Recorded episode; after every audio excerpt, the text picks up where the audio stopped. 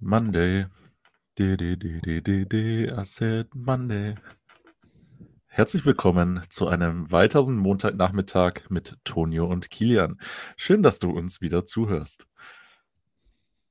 Das ist eine Lüge. Nein, es Du, ist du, keine hast, Lüge. du hast dich rar gemacht.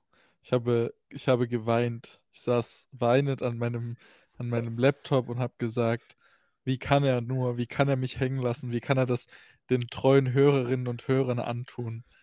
Nee, ich habe einen äh, Pickup-Ratgeber gelesen und äh, dachte, ich kann so ein bisschen deine Aufmerksamkeit auf mich forcieren. Und es scheint ja funktioniert zu haben. Ja, ich bin jetzt in so eine, ich würde sagen, toxische Abhängigkeit geschlittert. So, Ja, ich, ich, ich, mein, mein gesamtes Selbstbild und mein gesamtes Selbstwertgefühl basiert nur noch darauf, ob du mir Aufmerksamkeit schenkst und ob wir eine weitere Podcast-Folge aufnehmen oder nicht. Du ja, jetzt weißt du mal, wie sich das Hand. anfühlt. Ja, das stimmt. Normalerweise bin ich am, äh, am anderen Ende dieser toxischen Leitung. Das Ding ist ja, ich war, ich war am Montag noch nicht wieder hier. Ich war ja übers, also von Samstag bis Dienstag in Barcelona. Und äh, du warst ja am Dienstag krank, ne? Das muss man jetzt schon auch den Leuten sagen. Sonst wäre es ja gar nicht. übertrieben. Ach so, du warst nicht mal krank. Nee, Ah, nee, weiß nee, jetzt nee, nicht, nee, ob wir ich das war. sagen sollen. Okay, nee, ich war einfach nur komplett im Arsch. Wobei, Dienstag? Ja, du hast mir geschrieben, dass es Hä? dir nicht gut geht. Und dann haben Ja, wir gesagt, okay, dann machen wir es am Mittwoch und dann und dann, und kam da irgendwie dann so eine Kaskade jetzt. von, äh, ja, und jetzt ist es angeblich Samstag, was nicht sein kann, weil wir gerade Podcast aufnehmen, also es ist eigentlich Montag. Äh, wir müssen halt, also gut, ich mache mir jetzt keine Sorgen, weil wir nehmen ja in zwei Tagen schon wieder auf, aber das wissen die Leute ja nicht. Die, die denken einfach nur, hä, habe ich jetzt die ganze Woche im Podcast nicht gehört? Ja, egal, morgen ist Sonntag, da kann ich mir das ja in Ruhe anhören. Oh, geil, morgen ist ja schon wieder Montag, dann kommt ja schon wieder eine neue Folge und dann sind alle richtig glücklich. Der Hammer. Ach so, alles ich dachte, wir, ich dachte, wir machen das einfach casual und tun so, als würden, würde die letzte Woche einfach nicht existiert haben. Nein, das ist Quatsch. Das, also Okay. das, ähm, weißt du, das Ding ist, ich habe kein Problem damit, so mit den Tagen ein bisschen zu jonglieren, aber wenn dann eine Woche fehlt, das geht nicht. Also das, Das, das, das wirft ja auch ein schlechtes Licht auf uns. ja, weil da steht, dass es wöchentlich erscheint. Also, nee. Ja, wir Also, sagen ja auch, du hast schon recht, wir sagen ja nicht an welchem Tag der Woche. ja. Also das steht zumindest nirgends, ja. Das sagen wir zwar, aber das, das ist nirgends niedergeschrieben. Ich weiß auch gar nicht, mit was ich anfangen will, weil ich habe wirklich sehr viele ähm, Dinge, die ich dir erzählen kann.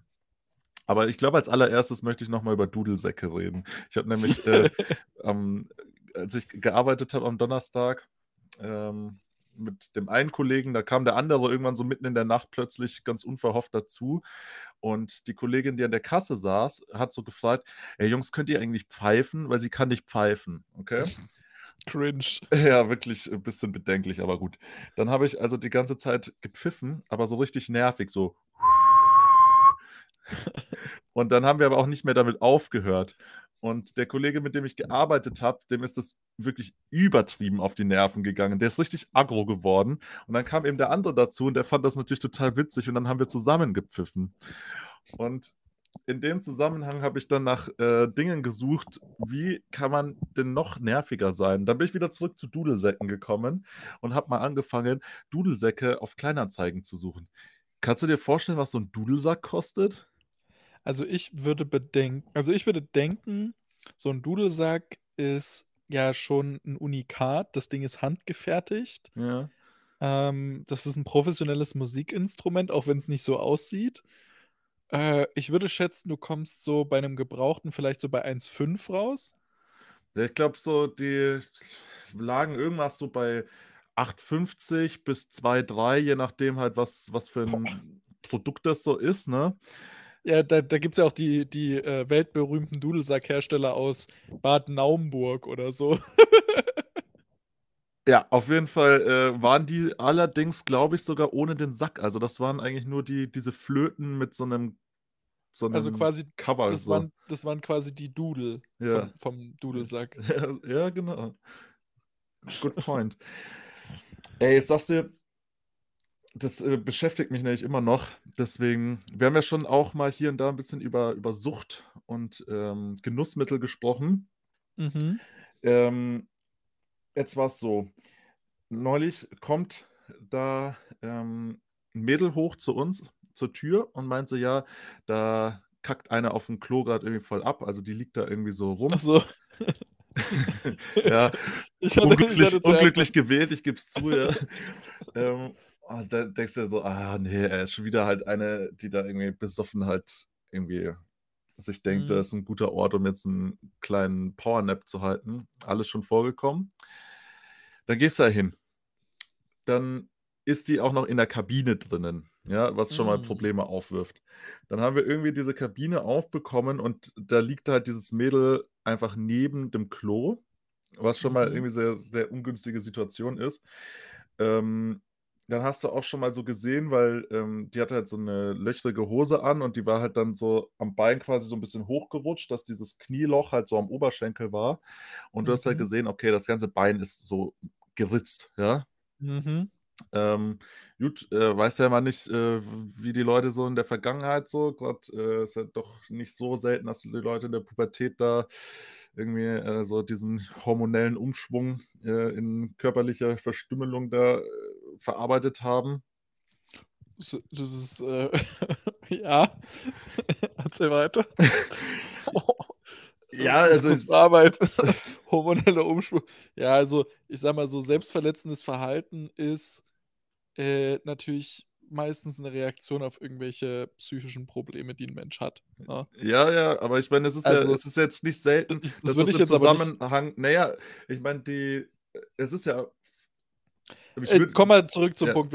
Das selbstverletzende Verhalten können wir danach thematisieren. Also, ja, und Plot-Twist, ich dachte jetzt kommt der lustige Plot-Twist, ihr hattet die falsche Klokabine aufgetreten. Nee, ähm, das Ding ist, wir haben die da quasi dann irgendwie rausgezogen. Es war bis dahin noch so, weißt du, so, so ein bisschen so, ja, irgendwo, also lustig ist es halt nicht, ne? Also es ist halt schon auch vor allem für uns halt super unangenehm, aber es ist halt schon so ein bisschen noch so, dass du halt sagst, ja, toll, ey, jetzt liegt da schon wieder halt jemand, der sich halt total zugesoffen hat und dann vom Klo gefallen ist oder so. Ähm, da ist es dann halt so, ja, weiß nicht, noch nicht so schlimm, sage ich mal, ja. Also du bist halt eher so ein bisschen genervt und machst es dann halt. Dann holst du die da raus, setzt sie dann oben ab und nach ein paar Sekunden kippt die einfach runter. Ne? Liegt dann Mhm. auf dem Boden, dann in dem Moment äh, rufst du dann schon mal äh, halt ein RTW, weil du weißt ja nicht, was, was da jetzt noch passiert, weil die offensichtlich halt gar nicht mehr klargekommen ist. Dann schaust du dir in die Augen und siehst ja, okay, also das sieht jetzt nicht so aus, als wäre da nur Alkohol geflossen. Ja. Haben wir versucht rauszukriegen, was, äh, was da noch so im Spiel war. Sagt die ganze Zeit, nee, nee, ich habe nur zu viel getrunken. So, an der Stelle Jahrgang 2005, also gerade 18 geworden, Januar 2005. Dann war da ein anderes Mädel, das war die kleine Schwester von einer, die auch mal da in diesem Konglomerat an äh, Nachtetablissements gearbeitet hat, die ihre Hilfe angeboten hat. Die ist halt auch noch so 18, 19. Das hat dann ganz gut gepasst, weil die natürlich da so ein bisschen anderen Zugang hatte als äh, die großen, dicken Jungs da. Also wir. Ja, logisch. Und ähm, turns out, das Mädel hat nicht einfach nur zu viel getrunken, sondern eine Überdosis gehabt. Und was hat sie denn überdosiert? Crystal Meth. Oh, das ist, das ist sehr, sehr In unschuldig. dem Moment siehst du dann aber auch, wie sie das sagt, wie an ihrem Arm schon überall so, weißt du, so Hautfetzen weghängen, so komische oberflächliche Hautwunden. Okay. Und dann schließt sich so der Kreis, du denkst ja, alles klar, das war halt auch nicht das erste Mal, dass die sich da irgendwie so Meth reingezogen hat. Und dann denkst du ja, okay, Jahrgang 2005, 18 Jahre alt und einfach auf Meth hängen geblieben. Ja, und das halt in, in so einer Stadt wie, wie Erlangen, die jetzt, jetzt wirklich äh, keine, kein sozialer Brennpunkt ist. Ja, wo, Ja. also das kannst du dir dann auch nicht irgendwie dann sagen, ja, ja, naja, kommt halt hier, weißt du, und so. Und ja, gut, dann, dann kommt halt der Rettungsdienst. Die versuchen, die, die Gute aufzuheben. Im nächsten Moment äh, ist halt dann die, ähm, fällt halt da das ganze Zeug aus der Tasche. Mhm. Müssen wir die Polizei rufen, weil der Rettungsdienst sagt, ne, da muss die Polizei kommen. Und dann äh, ist da halt dann die Polizei auch involviert und die ganze Szene wird halt äh, so ein bisschen unangenehm. Aber es ist halt, also keine Ahnung, das ist halt auch einfach scheiße dann mit anzusehen, wie halt äh, so ein junger Mensch quasi sich nicht nur auf dieser Ebene mit mit der mit diesen Substanzen quasi selber so schädigt, sondern halt auch dann eben damit in Verbindung dann polizeilich gebracht wird und das ich weiß, es ist auf so vielen Ebenen einfach richtig richtig unangenehm. Ja. Vor allem, das ist auch so so weißt du, diese Situationen sind dann aber auch immer so so skurril, weil, vorher speit die dann nämlich noch einfach ihren kompletten Mageninhalt direkt in die Tür rein. Hm. Und aber das war also wirklich 'n beeindruckend großer Fladen, der dann da lag, so. Und ich laufe also hinter in den Hof und die die Dame, der das ganze Gebäude gehört, die ist irgendwie Taubenfreundin. Deswegen ist der ganze Hof immer voll mit Taubenschiss, Federn und auch manchmal Taubenkadavern. Und dann liegt Mhm. da dieser Schlauch, den sie benutzt, um da so Becken aufzufüllen, damit die Tauben da baden und drin scheißen können.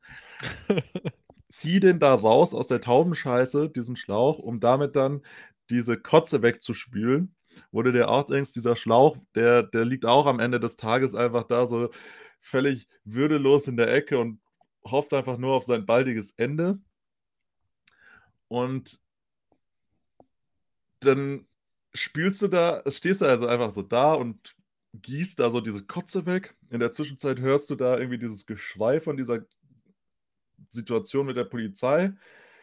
Und dann kommt so 'n so 'n Mädel hoch, die am Anfang ganz am Anfang des Abends quasi beinahe nicht reinkam, weil sie einfach so vor die Tür gespuckt hat, weißt du, so fußballermäßig so Hm. da so hingespuckt ich so: „Alter, geht's noch?“ So richtig unangenehm. Und dann hat die hat sich dann auch so entschuldigt und „Ja, es tut ihr so leid“ und keine Ahnung. Ich so: „Alter, mach das halt einfach das ist sau ekelhaft.“ Und die kommt so raus, sieht so die Kotze und meint so: „Hat da jemand hingekotzt? Na ja, immerhin habe ich nur gespuckt, wa?“ Und geht. Okay, das ist aber auch 'n Boss-Move. Ja. Also, das kann man das kann man ihr ja nicht nicht verübeln.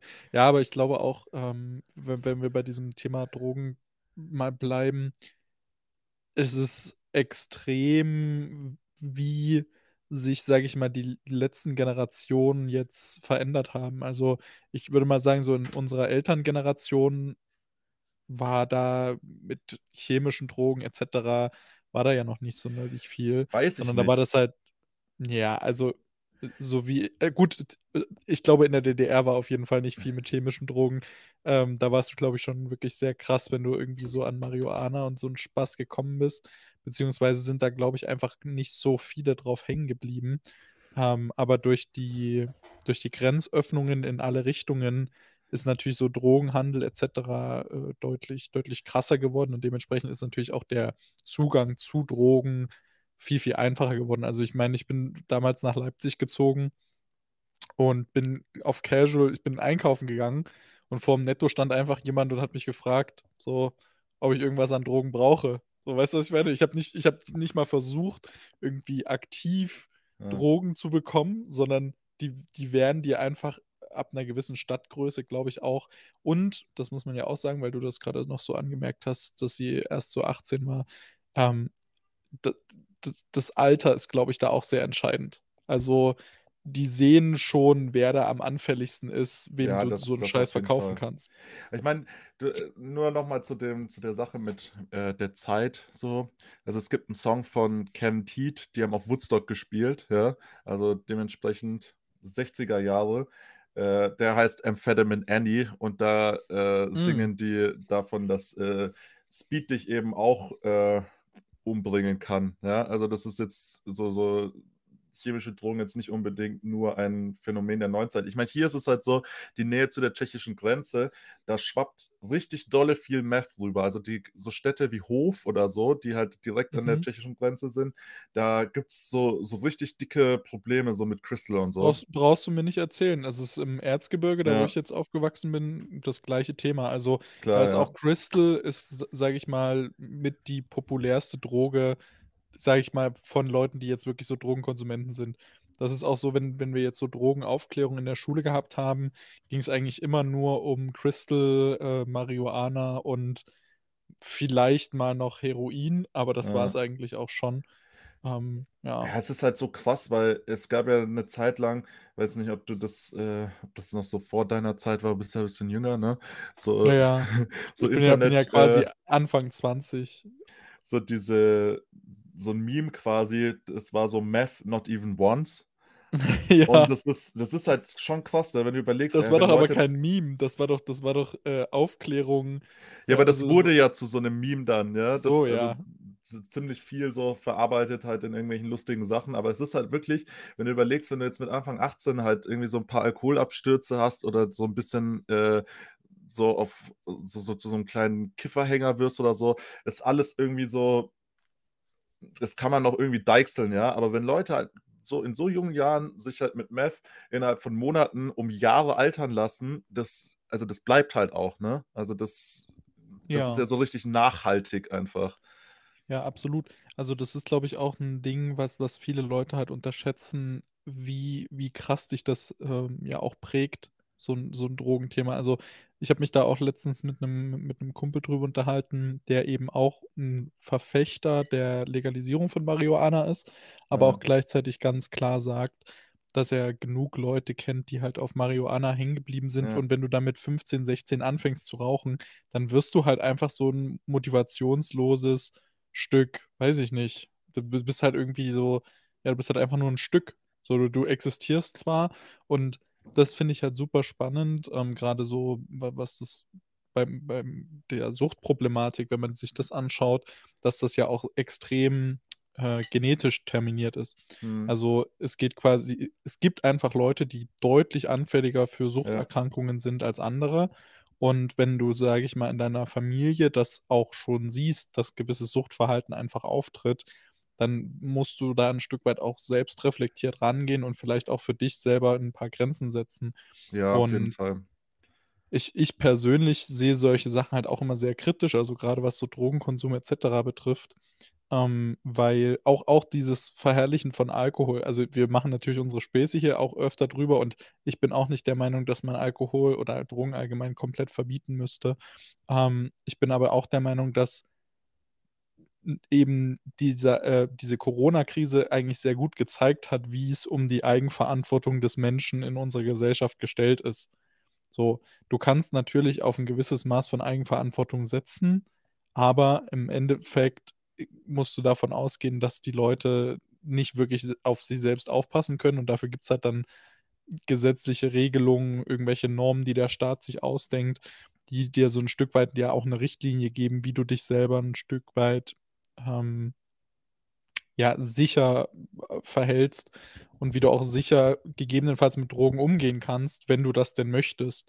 Und das ist, glaube ich, das ganz, ganz Wichtige und deswegen finde ich diese auch Entkriminalisierungsdebatte super spannend in der Hinsicht.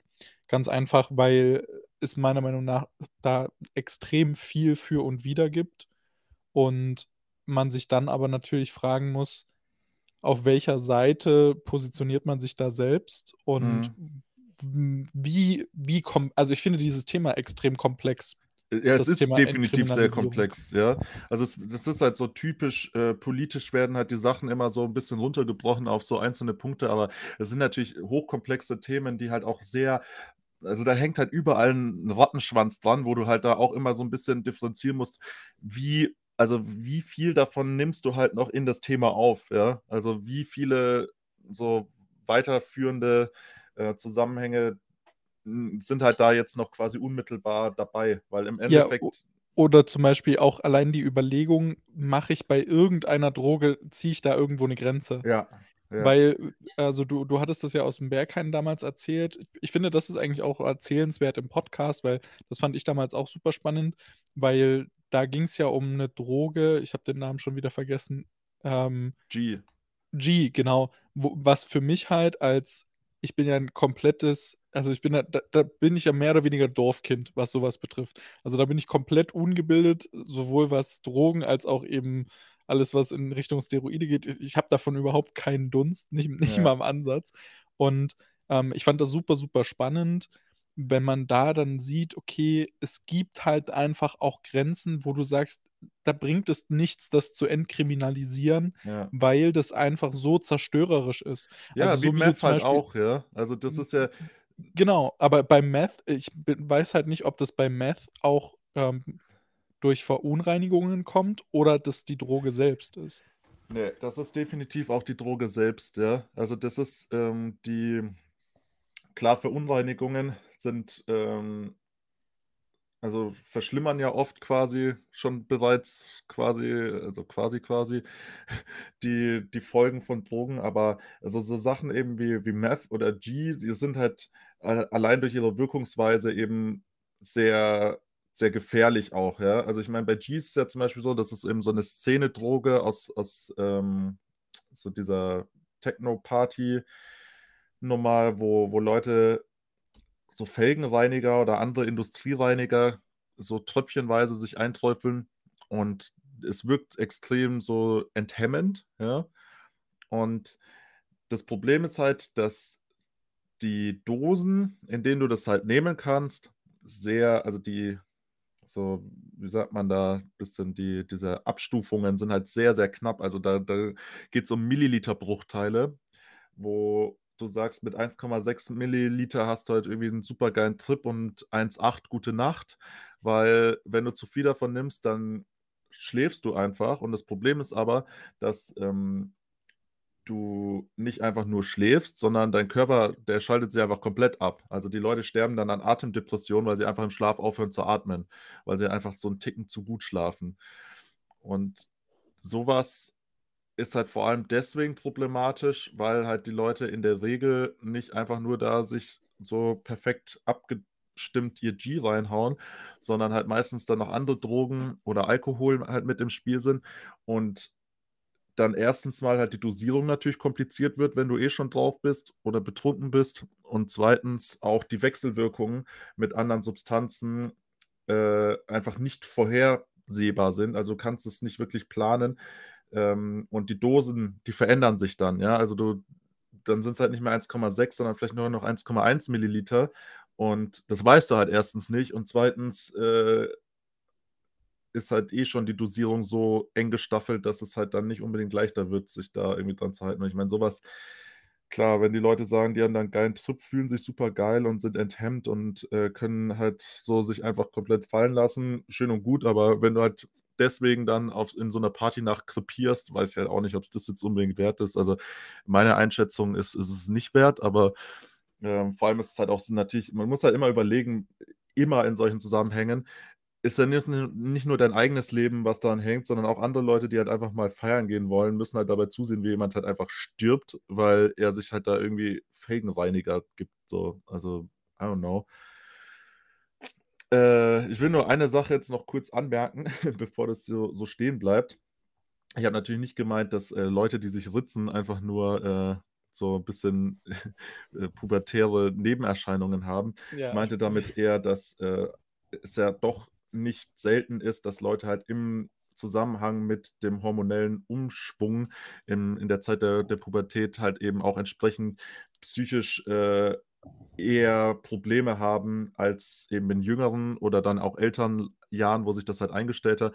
Ähm, ich wollte damit eigentlich äh, ging, im Gegenteil nur sagen, dass jetzt jemand, der halt irgendwie Narben davon hat, dass er sich geritzt hat, das nicht heißt, dass das irgendwie so ein also jemand ist, der das sich selbst und das Leben hasst, sondern eben einfach auch äh, im Narben der Vergangenheit sein können, äh, aus, aus Zeiten, wo man vielleicht nicht mal unbedingt aufgrund von irgendwelchen selbstverschuldeten Problemen sich schlecht gefühlt hat, sondern eben auch einfach, weil man mit äh, körperlicher Veränderung eben die Psyche nicht so ganz mitgekommen ist. Weißt du, was ich meine?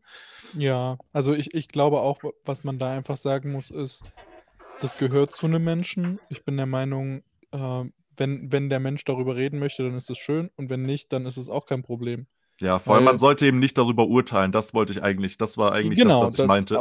Das ist, das ist glaube ich, tatsächlich aber in, in, unserer Gesellschaft immer noch sehr, sehr schwierig. Also, ja. ähm, das ist ein Thema, was jetzt nicht mal so nebenbei geklärt ist, sondern das ist für viele ja so, oh nein, oh je, oh je, jetzt habe ich das gesehen und das, das ist bestimmt voll so und so, wo man sich auch so denkt, so halt doch dein dummes Maul. Weißt du, was ich meine? So, wenn, wenn ich mit einem, weiß ich nicht, mit einer gebrochenen Nase rumlaufe, dann habe ich auch keinen Bock darüber zu reden.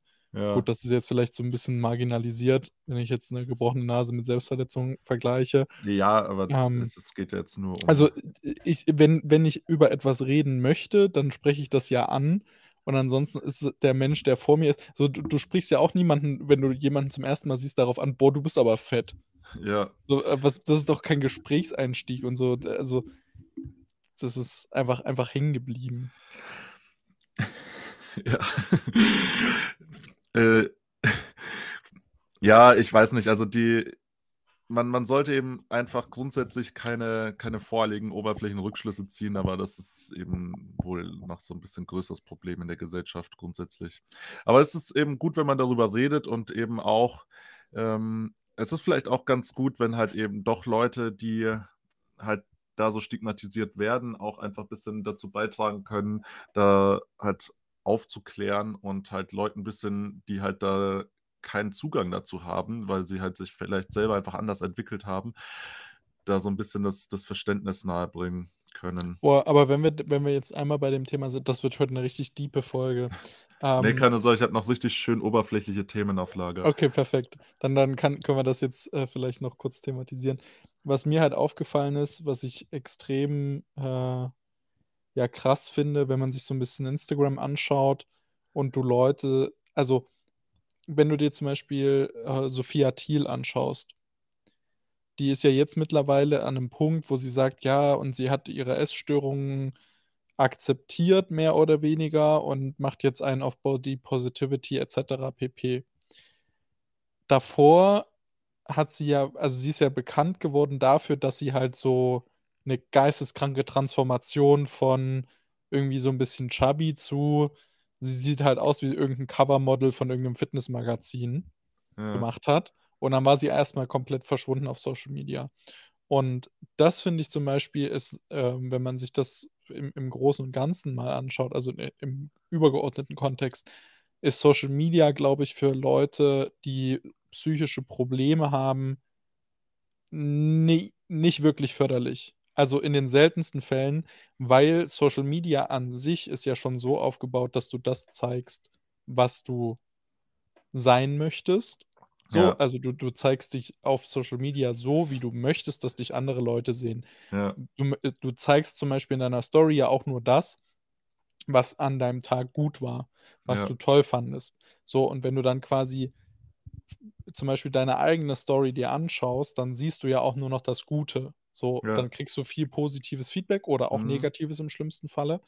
Und ich glaube, Social Media ist in der Hinsicht für Leute mit psychischen Erkrankungen so aus meinem meinem persönlichen Empfinden heraus nicht unbedingt was Gutes. Ganz einfach aufgrund dessen, dass du halt extrem viel kaschieren kannst. Du kannst dich extrem selbst belügen mit Social Media, weil du kannst dich eben als die glückliche Person darstellen. Ähm, und und das finde ich eigentlich am am krassesten wenn du solche Probleme öffentlich machst, machst du dich halt auch extrem, extrem Angreifbar, angreifbar. ja. Also, wenn wenn du dir anschaust, ähm, was auch solchen Leuten dann einfach so für Hass entgegengebracht wird. Natürlich, so wenn man das jetzt mal ganz nüchtern und eklig nüchtern betrachtet, Rational. das na ja, rational finde ich nicht Na ist nicht also, es ist Es ist so ja, doch, eklig also nüchtern.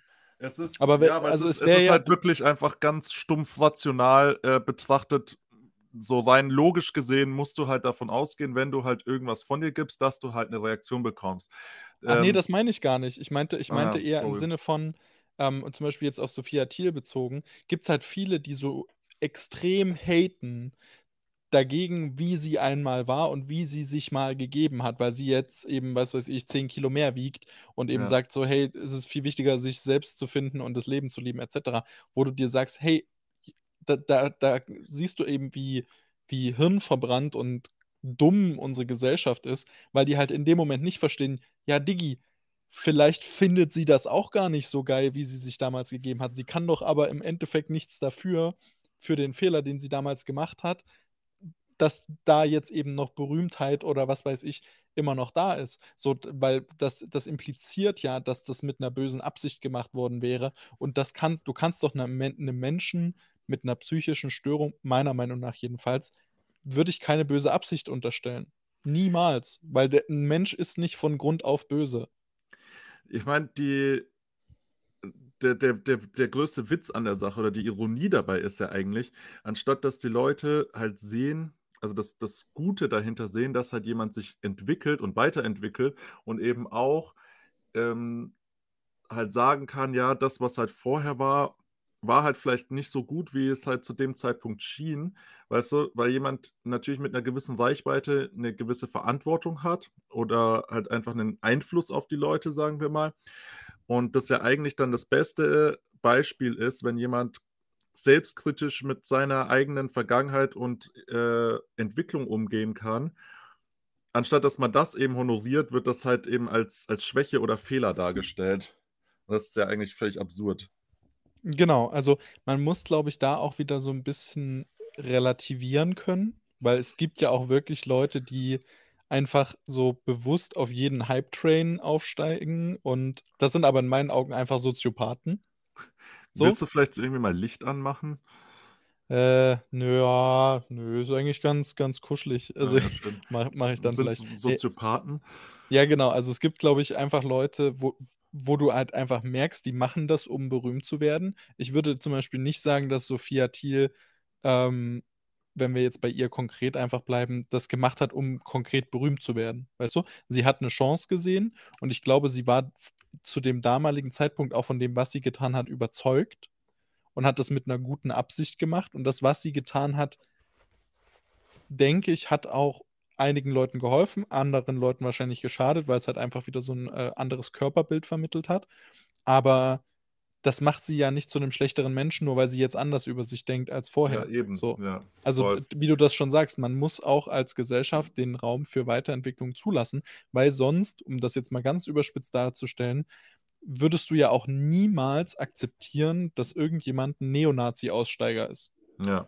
Weil du ja, ja, damit quasi sagst, so, hey, es, das geht nicht. Du kannst deine Meinung, du darfst deine Meinung nicht ändern. Wenn du die einmal geäußert hast, dann, äh, dann ist ja. die fest und fertig ist.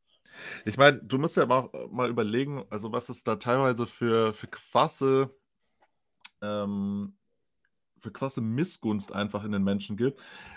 Ich weiß nicht, ob du, ob du Eva auf Instagram verfolgst. Die hat ja mhm. diese, diese krassen Nachwirkungen von der Corona-Impfung und mhm. wie da so Leute so richtig gehässig sind, so von wegen, ja, da bist du selber schuld dran, wenn du dich impfen hast lassen und ähm, verdient und du wirst nie wieder sportlich irgendwas erreichen und so, wo ich mir denke, wie, also was muss mit dir passieren, dass du sowas äußerst? Ja, also was. Ja, vor allem, du musst ja überlegen, ähm, das, das, das, da gibt es ja so einen richtigen einen, einen, Weg, um diese Nachricht überhaupt an sie zu übersenden. Die ja, Person muss genau. ihr ja aktiv folgen. Die Person muss regelmäßig die Stories anschauen, um quasi herauszufinden, wenn so eine Fragerunde entsteht. Dann geht diese Person auf, klickt auf den Link. Du musst mal überlegen, das wäre der perfekte äh, Konsument für irgendwelche, um, um, Produkte zu verkaufen. Also Firmen geben dafür richtig viel Geld aus, dass jemand so, so einen Weg geht und dann bist du einfach, du hast einfach nur eine Hurensohn-Energie. So, weißt du, was ich meine? Du bist einfach, du bist gratis ein Hurensohn. Das ist, also, das ist doch, das kann doch nicht, das kann doch nicht erstrebenswert sein. So, wenn du, wenn du nichts Nettes zu sagen hast, halt einfach dein dummes Maul. So, ja, vor allem anonym nicht, im Internet, du dreckiger Bastard. So, es geht also, ja nicht nur um nett sein, man muss ja auch nicht immer nett sein, aber das ist ja auch, also weißt du, das, wenn man wenn man nicht nett ist und dann sollte man wenigstens konstruktiv sein. Aber einfach nicht nett und unkonstruktiv zu sein, ist wirklich, da frage ich mich wirklich einfach immer auch, was, also was hat das der Person selber in dem Moment gebracht? Ja? Also was hat dir diese Äußerung gebracht oder was, was, was treibt dich dazu, das unbedingt loswerden zu müssen? Ja?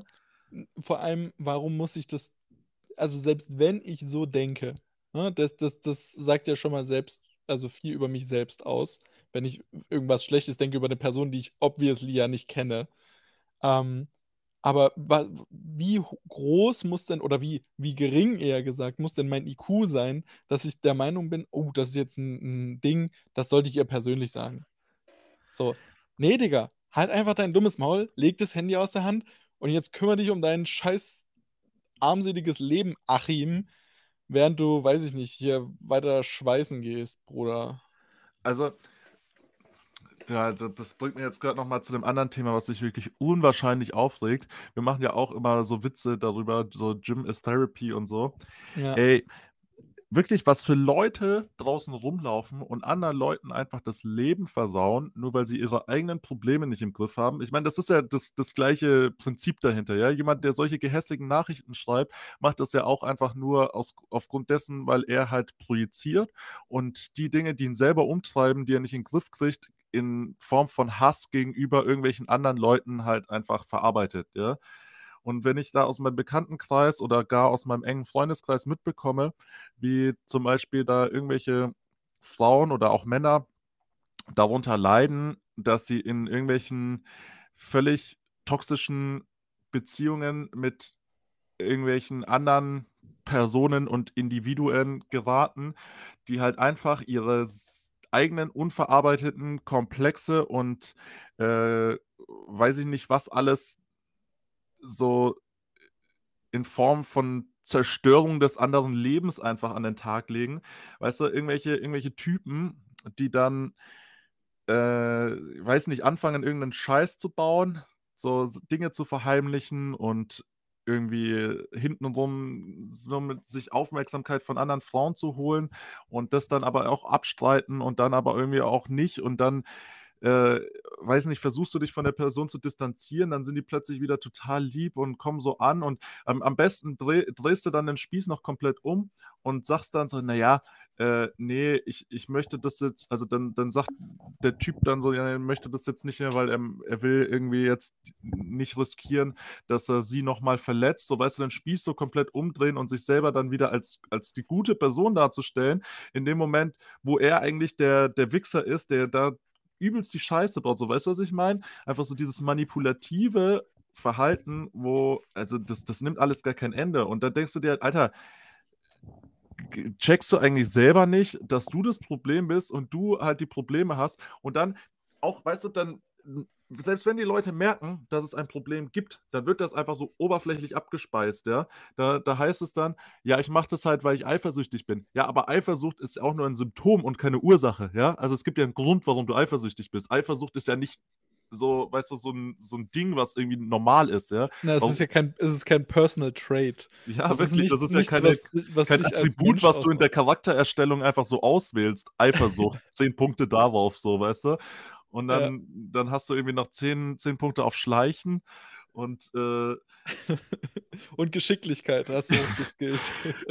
Weißt du, was ich meine? Da da denke ich mir: „Alter, äh, wie hängen geblieben bist du denn?“ Also, du kannst doch dir dich selber dann denken: „Ja, ich habe das jetzt halt gemacht, weil ich eifersüchtig bin.“ Bro, warum bist du eifersüchtig? Weil du irgendwie keinen Selbstwert hast, aber warum hast du denn keinen Selbstwert? Weißt du, du musst doch die Dinge hinterfragen, ja? Du kannst dich doch nicht Ja. selber damit zufrieden geben, dir zu denken: „Ja, ich bin halt eifersüchtig“, so. Weißt du, du hast einfach so 'n so 'n Badge in deinem in deinem in deinem Charakterprofil, wo steht: „Eifersucht, minus 10 soziale Intelligenz.“ Ja, das ist das ist das stimmt, absolut. Ja, aber ich glaube also, ich hatte letztens auch 'n interessantes Gespräch, ähm, wo wir auch so 'n bisschen drüber nachgedacht haben. Und ist dir schon mal aufgefallen, dass dieses Wort toxisch auch sehr häufig von toxischen Menschen verwendet wird?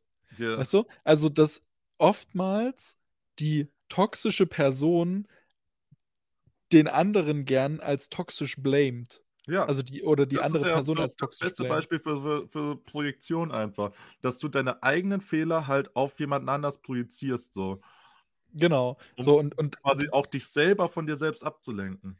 Ja, und was ich auch krass finde, ist, wenn wenn du, sage ich mal zwischen 2 Menschen in irgend 'ner Form 'n Problem besteht, dann ist es a selten einseitig, Ja. selten, ne? Also, auch da gibt's natürlich wieder Extremfälle, braucht man, glaube ich, gar nicht drüber diskutieren. Aber es wird immer in in 2 Richtungen irgendwie funktionieren. Und wenn, ich sage mal, beide Seiten valide Argumente, äh, ja, nennen können oder aufbringen, dann musst du in der Lage sein, auch das zu akzeptieren und an dir da in dem Moment zu arbeiten.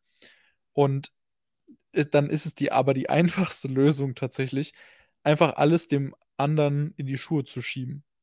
Einfach zu sagen: „Ja, Diggi, das ist alles dein Problem. Das das bist du. Du bist da äh, also, du hast das falsch gemacht.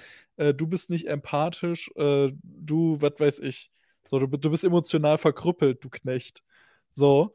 Und ähm, dann, dann stellst du dir natürlich so auch die Frage: so, eine Konversation besteht ja eigentlich aus Person A und Person B, aber irgendwie ist das auch nur dann in dem Moment eine Einbahnstraße. Und so eine kommunikative Einbahnstraße führt halt zu nichts außer zu Frustration. Und ich glaube, wenn man, wenn man das lernt und auch in der Hinsicht vielleicht nicht mehr dieses Pseudo-Selbstreflektierte an den Tag legt. Das ist nämlich zum Beispiel eine Geschichte, da habe ich letztens mit Mara so drüber gesprochen.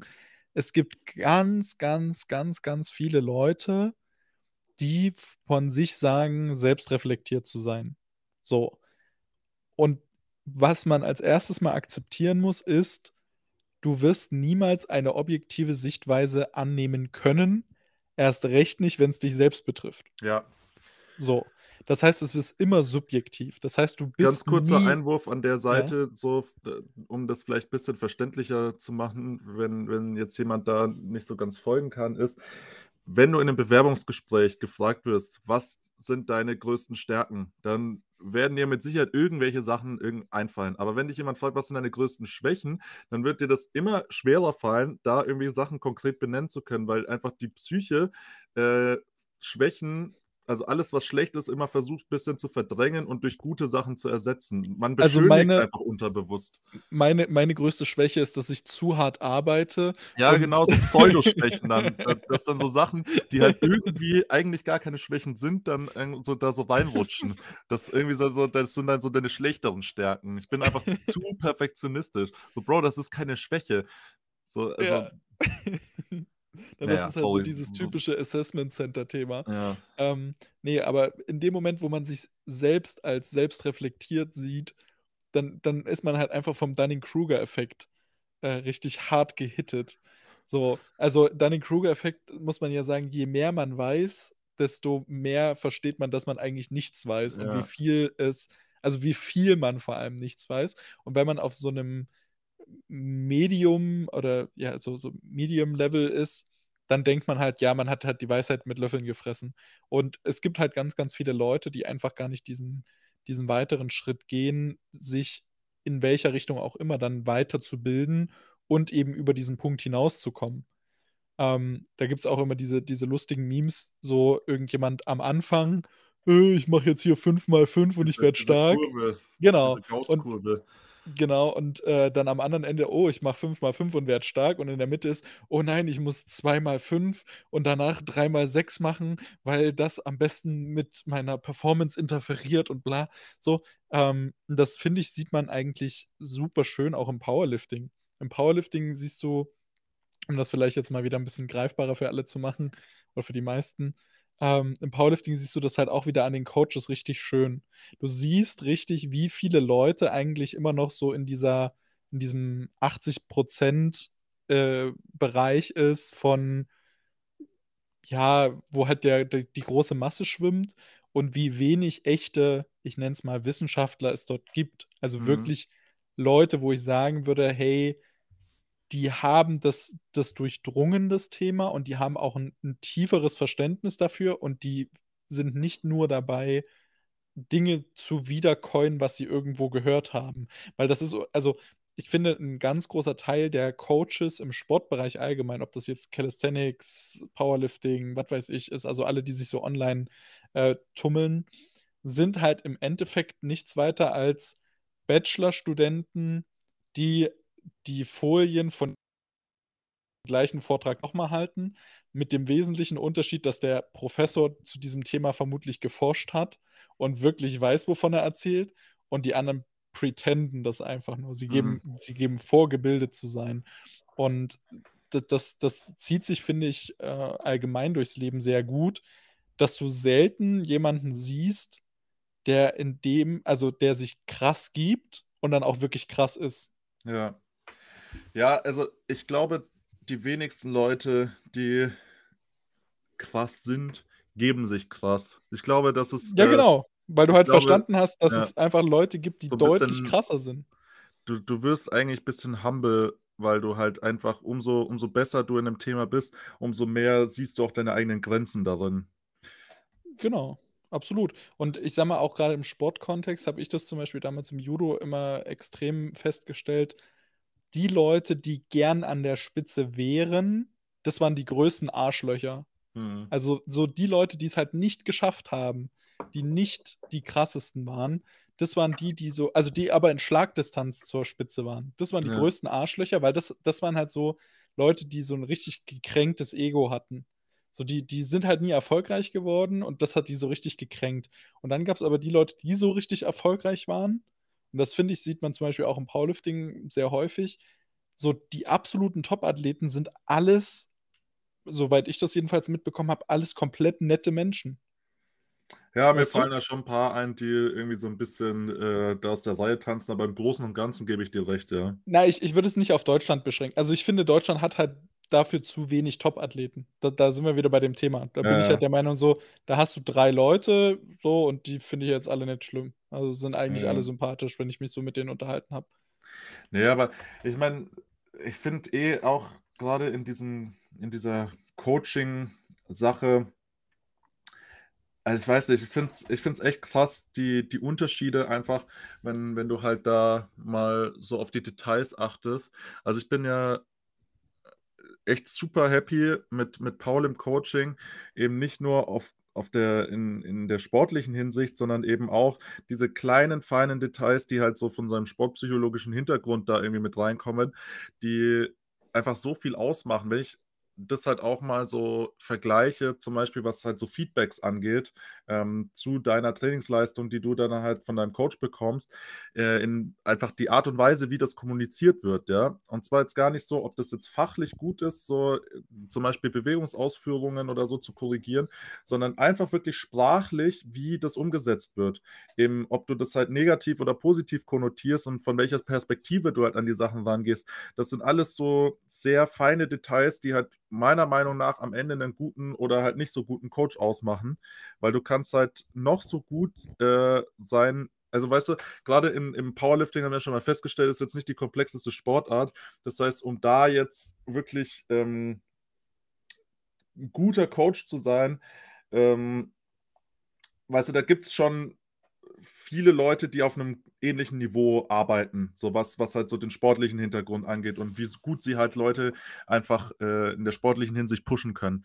Aber da kommt halt dann wirklich ganz große Unterschiede auf in der Kommunikation mit den AthletInnen, wie, wie das halt umgesetzt wird und was halt meiner Meinung nach dann wirklich ausmacht, ob jemand dann wirklich ein guter Coach ist oder halt nicht. Ja?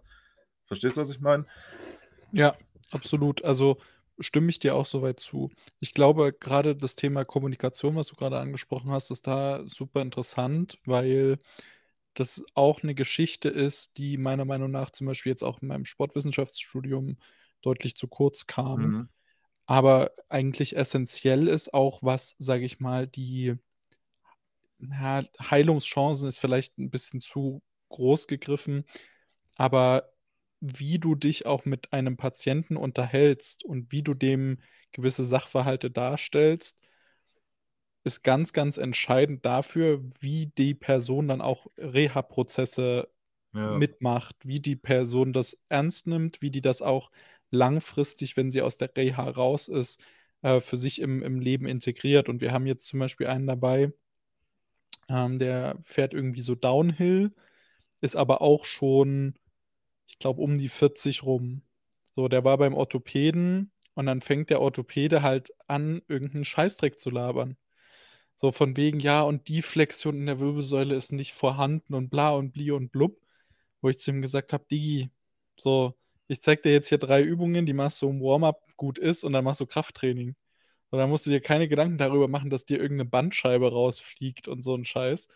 Ähm, wo, wo du einfach merkst, Leute werden auch gern durch, also ich fand diesen, diese Debatte, die es im, äh, bei Gemischtes Hack gab, da ging es um, um das Medizinstudium. So, und ich möchte mich diesem Rant auch anschließen. Also da ging es eigentlich ums Medizinstudium im Sinne von, dass ein Doktortitel in Medizin äh, mehr oder weniger hinterhergeworfen ist. Wobei man sagen muss, in Jura zum Beispiel noch ist es noch krasser, weil da schreibst du über einen Sachverhalt, den sowieso keine Sau interessiert. So. ähm, aber ein Medizinstudium also es gibt, finde ich, sehr viele Leute, die Medizin studieren, die nicht sonderlich gebildet sind, sondern extrem gut lernen können. Mhm. So, die lernen das sehr gut auswendig, die schaffen es auch sehr gut, ihr Hirn danach zu resetten, damit sie wieder neu lernen können. Aber wenn ich mir anschaue, also gerade was Orthopäden betrifft, was ich so mitbekommen habe bisher, das ist sehr, sehr dunkel. Also es ist sehr, sehr dunkel, was da an keinem Bewegungsverständnis, Ja. keinem Verständnis für Reha, keinem Verständnis für Prävention oder sonst irgendwas. Und da fragst du dich dann so, ey, die, also beim besten Willen, da kann ich auch zum Hausarzt gehen und der ist ungefähr genauso unterwegs. Ja. Das, der einzige Grund, zum Orthopäden zu gehen, ist, weil der dir den MRT-Termin besorgt. Aber Ja. ansonsten, wenn du da irgendwelche Probleme hast, ist der Orthopäde meiner Meinung nach der letzte, zu dem ich hingehen würde, weil auch als ich den Kreuzbandanriss hatte, wollten die von mir, dass ich mein Knie irgendwie sechs Wochen lang komplett ruhig stelle. Habe ich gesagt, Arschlecken, ihr könnt mich, ihr könnt mich alle mal. So, und habe dann halt so ganz, ganz vorsichtig und langsam mit Krafttraining angefangen. So, und bin innerhalb von diesen sechs Wochen, die ich das ruhig stellen sollte, komplett schmerzfrei und problemfrei gewesen. Ja. So, und dann, dann hat sich natürlich der Physiotherapeut selber auf die Schulter geklopft, der halt auch nur Scheiße fabriziert hat. Und der Orthopäde, ja, toll, so, ne, wissen Sie ja, wie Sie es machen. Und ich dachte mir so, ey, das ist, das ist so schlimm, ähm, wie, wie Leute verunsichert werden. Und da ist auch das, das Internet, um vielleicht nochmal äh, oder den, den Bogen zu schließen, den Kreis zu schließen, äh, weil wir bei Social Media waren, diese Fülle an Informationen und dieses Unvermögen, diese Informationen richtig zu filtern, ist, glaube ich, für viele sehr lähmend. Das merkst du ja auch daran, dass irgendwer, also dass dir teilweise Fragen zum Training gestellt werden, also auch zum Beispiel jetzt bei mir im, im Gym, wo ich mir denke, krass, ich hätte nie erwartet, dass jemand, der irgendwie zwei, drei Jahre im Fitnessstudio trainiert, diese Frage noch nicht für sich beantworten konnte, jedenfalls nicht, dass er confident ähm, oder selbstbewusst, ich, warum, ich weiß nicht, warum ich heute so viele Anglizismen verwende, das ist richtig komisch, ähm, der nicht selbstbewusst diese Frage selber beantworten kann. So, das, Ja. das sind die simpelsten Sachen, wie zum Beispiel, okay, wie baue ich denn den Trainingsplan sinnvoll auf? Ähm, wie, wa, was für Mit Momentum und. Mindset. Genau, Momentum und Mindset, M und M. Das ist das Wichtigste. Ja. Und, äh, und einem kollabierenden äh, Fußgewölbe. Das ist auch ganz wichtig. ja. ähm, ich erzähle jetzt eine witzige Geschichte noch oder woll- wolltest du noch gut. irgendwas äh, Nö, beitragen? Ja, nee, okay. nee, das ist mir, ist mir jetzt auch zu ernst mittlerweile, bin ich ehrlich. Ähm, gestern, vorgestern, ähm, wir haben ja so Gästelisten, ja, im Club. Ja. Da, so Warum war ich da noch nie drauf? Die, Ich war noch nie auf eurer Gästeliste. Du, du, übrigens, äh, Hannes wollte nächste Woche zum Heben herkommen, ne? Ich, ich meine ja nur. Ja, das bietet sich an. Also ich habe das jetzt mal in den Raum geworfen und dann bin ich gespannt, ob du am Donnerstag hier bist. Auf jeden Fall äh, kommt da also irgendein Typ und meint, er steht auf irgendeiner äh, Sportvereinsgästeliste. Ja, dann Mhm. haben wir da auch angefangen so zu blättern. Und dann meinen sie, ja, welche Sportart denn? Ne? Weil von dem Verein gab es halt dann mehrere. Da hat er schon irgendwie so ein bisschen nervös geantwortet. Und dann haben wir halt den Namen rausgesucht und meinte, ja, hast du einen Ausweis dabei? Und der sagt, ah ja, nee, habe ich jetzt leider vergessen. Also ja, hast du irgendwas anderes, wo dein Name so draufsteht? Und Da kramt er da so und holt irgendwie so einen nicht beschrifteten Organspendeausweis raus und meinte, ja, ich habe nur meinen nicht ausgefüllten Organspendeausweis. Schaut ihn so an, meinte ähm, irgendwas, wo dein Name draufsteht. Und hä? Also war, der, war dieser Auftrag jetzt nicht klar genug? Dann holt er sein Portemonnaie raus, was so komplett gestufft ist mit Karten. So. Und dann meinte er so, ja, nee, habe ich jetzt nichts dabei. Ich so, hä? Dein ganzer Geldbeutel ist doch voll mit Karten.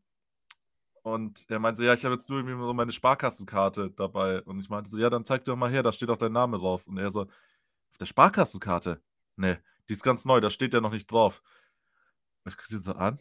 Dann ich so auf sein Sweatshirt, was irgendwie auch so ein von irgendeinem Sportverein war, wo halt so, also die, die Initialien des Namens, den er nannte, waren TD und auf dem Sweatshirt stand AH.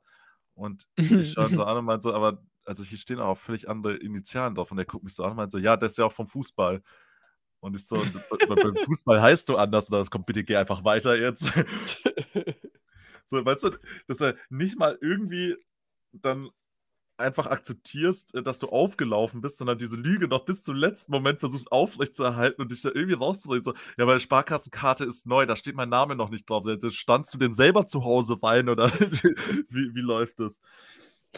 Boah, weißt das, der, als ich am, am Samstag äh, letzte Woche nach Barcelona geflogen bin, ich bin da am Flughafen gestanden und mein Online-Check-In hat nicht funktioniert, dann musste ich mich da anstellen und das war der Horror, ja. Mhm. Vor mir so eine komplette Schulklasse wie sich rausstellte, neunte Klasse. Und hinter mir so zwei Dudes Anfang 20, die einfach jeden Satz mit Digger begonnen und beendet haben. Und das war wirklich unwahrscheinlich anstrengend, weil die nicht aufgehört haben zu brabbeln hinter mir und auch dann die ganze Zeit über diese Schulklasse geredet haben. So richtig so, die waren vielleicht so, ich weiß nicht, Anfang 20 und haben darüber geredet, als ob sie irgendwie 60 wären, so wie es damals in der Schule war und über irgendwelche Lehrer. Und dann haben sie so die Schüler und Schülerinnen analysiert und die Lehrer und da die ganze Zeit drüber geredet und die ganze Zeit rumgediggert. Das war wirklich grauenvoll, ja. Und dann bin ich in diesem Flieger drinnen, alles schön und gut. Ich bin, ich bin eingestiegen und ich habe nicht mal mitbekommen, dass wir die Parkposition verlassen haben, weil ich einfach direkt weggepennt bin. Ich konnte meine Augen nicht offen halten, es ging einfach nicht. Dann landen wir in Barcelona, ich steige aus dem Flieger aus, äh, laufe in diesen Bus rein Übrigens auch einfach mal satt fast zwei Stunden Verspätung gehabt. Erstmal mit über einer Stunde Verspätung abgehoben und dann einfach in Barcelona gelandet und eine halbe Stunde lang einfach rumgestanden, bis überhaupt ein Bus gekommen ist. Dann steige ich in diesen Bus und dann sind diese zwei Typen wieder hinter mir und brabbeln da die ganze Zeit einfach so, heißt nicht so dieses, diese neudeutsche Jugendsprache so aufs, also wirklich ans Limit getrieben. Und auch die ganze Zeit dann so, so diese pseudo-witzigen Jokes, ich weiß auch nicht, es war wirklich einfach nur grauenhaft. Und, und dann bin ich also in, raus aus dem Flughafen, laufe in die U-Bahn rein. Direkt an der ersten Haltestelle, vom, das ist, glaube ich, dann das zweite Terminal, steigt so eine Gruppe von drei Mädels rein, Deutsche, setzen sich einfach da so daneben und reden die ganze Zeit über Fußball. Und nicht nur, dass sie da einfach über Fußball reden, nein, die reden dann auch die ganze Zeit so von ihrem Verein, irgendwie Stuttgart oder was weiß ich was, von wir. Ja, da haben wir das gewonnen und wir haben jetzt auch mehr Transferbudget und so. Ich so, Alter, das ist einfach so diese, ich weiß auch nicht, also so Leute, die sich einfach so einen Ticken zu sehr mit so Sportvereinen identifizieren, wo sie nicht mal selber irgendwie Mitglieder sind, sondern einfach so, einfach so ich weiß nicht, so Teil dieses Kultes sind, während, weißt du, die reden dann immer von wir, aber die, die Leute, die da tatsächlich partizipieren, die, die geben Scheiß auf euch, ja. Ja, die, die kennen dich.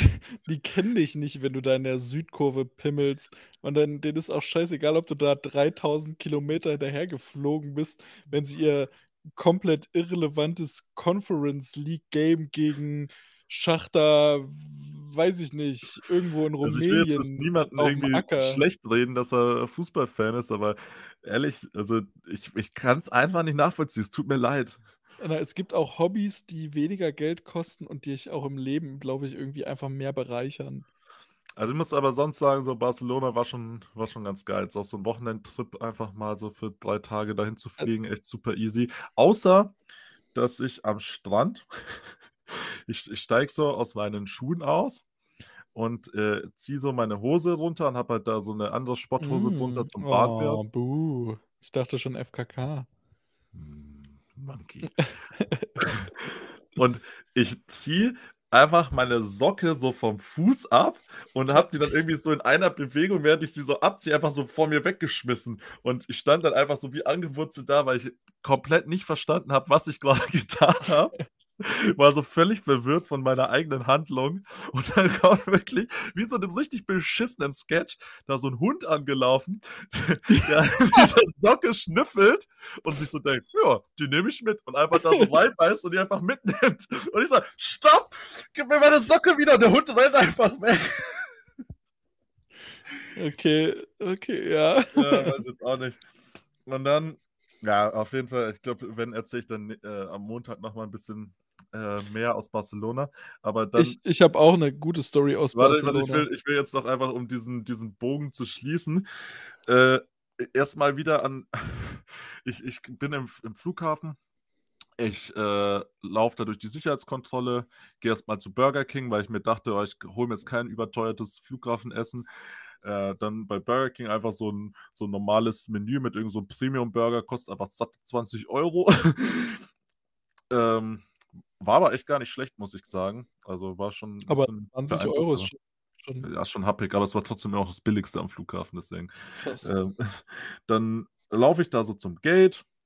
Da steht schon so der Aufruf, go to gate. Ich denke mir so, ja, chillig, dann geht es jetzt auch gleich los mit Boarding. Ja, drei Stunden später saß ich immer noch am Gate. Einfach mal schön, schön drei Stunden Verspätung gehabt. Und erst, ich komme wirklich an, die Leute stehen da schon alle Schlange, ne, fliegen ja nach Deutschland, also alles Deutsche. Dann ich stehe da und gucke mir die Schlangen an, weil das so aufgeteilt war und überlege halt, wo ich mich hinstellen muss. Und dann ist da so ein Dude, der mich einfach so anstarrt. Ich denke mir so, kenne ich den? Und dann winkt der mich so an und zeigt so nach hinten ans Ende der Schlange. Äh, Und ich habe wirklich einfach kurz gedacht, ob ich, äh, egal, ich will es jetzt nicht aussprechen, aber da habe ich schon echt wieder so ein bisschen Puls bekommen. Und dann stelle ich mich da so hinter und dann hat sich das alles ewig gezogen. Dann irgendwann sitze ich endlich im Flieger. Dann sind vor mir so zwei Typen, die dann über NFTs diskutieren. Einfach wieder so Peak Male Performance. Und dann nicht nur, dass die einfach über NFTs diskutieren, sondern der eine erklärt dem anderen quasi, wie so NFT-Handel funktioniert. Und als ob das auch nicht schon reichen würde, geht es dabei die ganze Zeit nur darum, weißt du, das sind so zwei Mitzwanziger, so richtige harmlose Studententypen und die reden dann irgendwie so wie so krasse Gangster darüber, wie man denn damit am einfachsten Geldwäsche betreiben kann. Ich wollte gerade sagen, NFT und allgemein Kunsthandel ist ja, und das wollen ja die wenigsten, vor allem Leute, die sich ja mit Kunsthistorie und so einem Scheißdreck auseinandersetzen, die quasi. Kennst du, kennst du das Zitat von Bismarck? Die erste Generation erwirtschaftet den Reichtum, die zweite Generation verwaltet sie und die dritte Generation studiert Kunsthistorie und verkommt. Und das ist das, unterschreibe ich zu 100 Prozent. In dem Moment, wo du angekommen bist und Kunst studierst, dann hast du die Kontrolle über dein Leben verloren, weil deine gesa die gesamte Sparte Kunst dient nur dazu, Geld zu waschen und irgendwelchen Millionären, die nichts zu tun haben, äh, große Mengen an Geld von A nach B zu transferieren. Es interessiert sich niemand. Niemand, niemand, niemand, außer den armen Tröpfen, denen irgendjemand mal eingeredet hat, dass sie damit irgendwie Geld verdienen könnten, für Kunst. Und schon gar nicht, es ist völlig irrelevant, wenn du einem normalen Menschen ein Kunstwerk zeigst, dann wird der dir nicht sagen können, ob das einen Euro oder eine Million kostet. Und das zeigt doch schon, dass das einfach Bullshit ist. Zeigt demjenigen eine Rolex und jeder kennt Rolex und jeder weiß, dass eine Rolex mindestens, weiß ich nicht, 10k kostet. So, fertig. Ein Kunstwerk ist halt so, so, das, das ist meiner Meinung nach was nicht bezifferbares. So, entweder es ist schön oder es ist halt hässlich. So, und gut ist.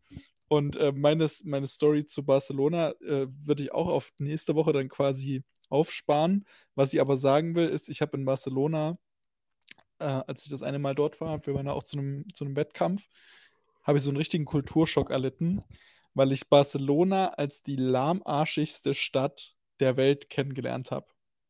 Also du dir ja vorstellen, ich war schon in vielen chinesischen Großstädten, äh, also relativ viel bin ich schon rumgekommen und ohne Witz, ich bin so passiv-aggressiv geworden, während ich durch diese Stadt gelaufen bin, weil die Leute wirklich so komplett gemächlich von A nach B, so als ob die nichts zu tun hätten. So, und da habe ich mir in dem Moment, bin ich so, so sauer geworden und dachte mir so, na, kein Wunder, dass die Eurozone euch retten äh, muss. So, so, so lahmarschig, das ist, ist es für mich völlig unverständlich. So, musste ich jetzt auch kurz loswerden. Ich finde es auch so lustig, weil es sind ja sehr viele Ausländer in Barcelona und die schimpfen alle darüber, wie faul die Spanier seien Ja, und äh, dass die alle also nicht arbeiten wollen. Aber wenn, das darfst du um Gottes Willen nicht laut sagen, weil das, das hören die Leute gar nicht gern. Und da denke ich mir auch immer, getroffene Hunde bellen. Ja, ist auch einfach so. Also ohne Witz, ich habe auch allein, du musst ja überlegen, in Deutschland kannst du dich mit dem letzten Hauptschüler mittlerweile auf gebro in, in gebrochenem Englisch unterhalten. Ich versuche seit geschlagenen zwei Jahren eine Connection zu den Spaniern, die da diese Wettkämpfe organisieren, zu, zu halten.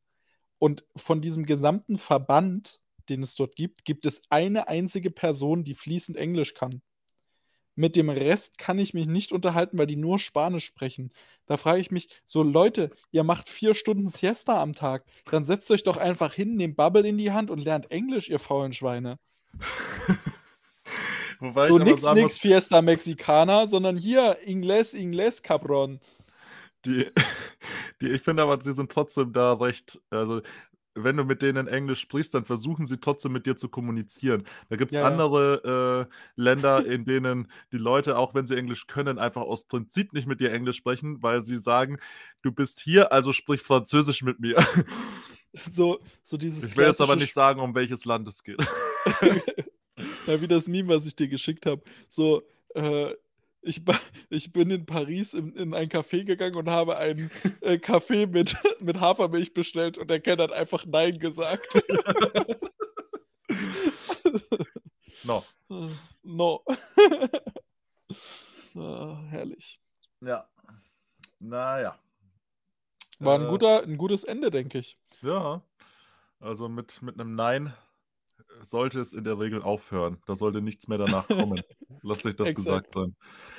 Nein Ich heißt werde Nein. jetzt trainieren gehen. Äh, Ich du werde jetzt solltest auch wirklich backen. mal äh, vorbeikommen, weil jetzt, nachdem wir das Gym umgestellt haben, es wäre es wär auch einfach keine äh, Podcast-Folge von uns, wenn nach dem Jetzt ist Schluss nicht noch eine Geschichte kommen würde. Aber na, nach dem Umstellen, ich bin super happy, wirklich. Ich bin so glücklich, wie, wie das jetzt aufgebaut ist. Dann die Plattform, die ich da aus Müll zusammengebaut habe, ist auch wirklich fantastisch. Es ist ein Traum. Gut, du hast mich überzeugt. Schön. Machen wir so. Dann bis nächste Woche. Bis, bis, bis nächsten Montag. Ja, bis nächsten Montag. Tschüss. tschüss. Tschüss, viel Spaß beim Backen.